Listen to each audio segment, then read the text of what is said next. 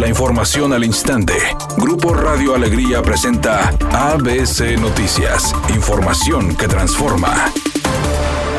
Desde el pasado domingo, cientos de haitianos han llegado a Monterrey para recibir apoyo humanitario antes de continuar con su sueño americano. Y de acuerdo con Antonio González, administrador de la casa Indy, son 245. Sin embargo, este martes incrementó a 845. Y al corte de la mañana ya tenemos 845 personas haitianas aquí en la institución, aparte de las personas hondureñas, guatemaltecas, africanas que ya teníamos aquí hospedadas con nosotros en el, en el estado. Ellos principalmente quieren llegar a Estados Unidos, a pesar de haber escuchado ya las complicaciones que tenemos aquí en el estado, las complicaciones que están ahorita viviendo en Estados Unidos y cómo los policías están capturándolos hasta en, hasta en caballo, pues es algo muy, muy, muy terrible para la, para la población haitiana y para todo el flujo migratorio que debe ser un derecho humano. Afuera de la Casa India, ubicada en la avenida Bernardo Reyes, en la colonia Bellavista, en Monterrey, se observan a cientos de migrantes que piden apoyo antes de seguir con su viaje a Estados Unidos, por lo que su administrador Antonio González pide a la ciudadanía su ayuda con cubrebocas, artículos de higiene, alimentos enlatados, entre otros. Toda la historia de las instituciones se ha visto sobrepasadas por el elemento migratorio, la falta de presupuesto a nivel federal para, para migración, tanto como para Comad. Y nuestras casas hermanas, que es Casa Monarca, Casa Nicolás y Casa Indy, que estamos aquí, eh, también están igual de sobrepasadas. Entonces, pues pedir el apoyo más que nada de la sociedad.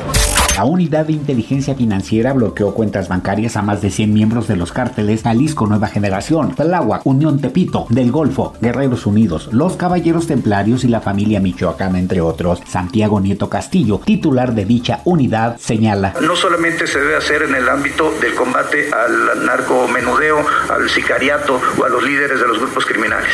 Es importante desmantelar las estructuras financieras. Dijo que lo anterior fue posible al trabajo coordinado del Gabinete de Seguridad con las Fiscalías Generales y las Secretarías de Seguridad Pública de los estados. Editorial ABC con Eduardo Garza. Los futuros secretarios de ayuntamiento deben cambiar el chip de sentirse los número dos del alcalde y creer que son una especie de vicepresidentes municipales. Señores, ustedes son los que deben dar el trato digno a los contribuyentes, la cara humana de los municipios, dar soluciones directas y rápidas a los ciudadanos. Ya basta de burócratas que solo piensan en su futuro y negocios personales. De la mano de Aaron Rodgers y Aaron Jones, los empacadores de Green Bay vencieron 35 a 17 a los Leones de Detroit. El tres veces MVP se mandó cuatro pases de anotación para su primera victoria de la temporada y de paso se convirtió en el décimo coreback con más yardas por pase en la historia.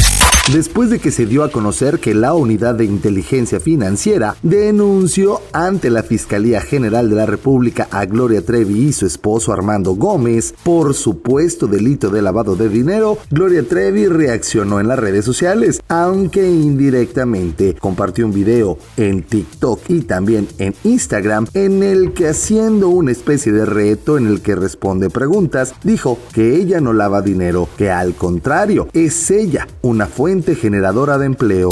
En estos momentos se registra un accidente grave en la avenida Gonzalito Sur y Paracutín, en el municipio de Monterrey sin carga vehicular hasta el momento. En el municipio de San Pedro hay otro choque en la avenida Diego Rivera para incorporarse a Lázaro Cárdenas a la altura de una plaza comercial y en Santa Catarina nos reportan un vehículo detenido en el bulevar Gustavo Díaz Ordaz y la calle Oro con dirección hacia el poniente.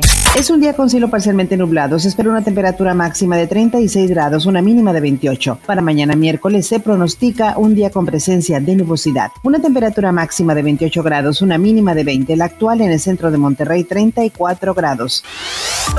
ABC Noticias. Información que transforma.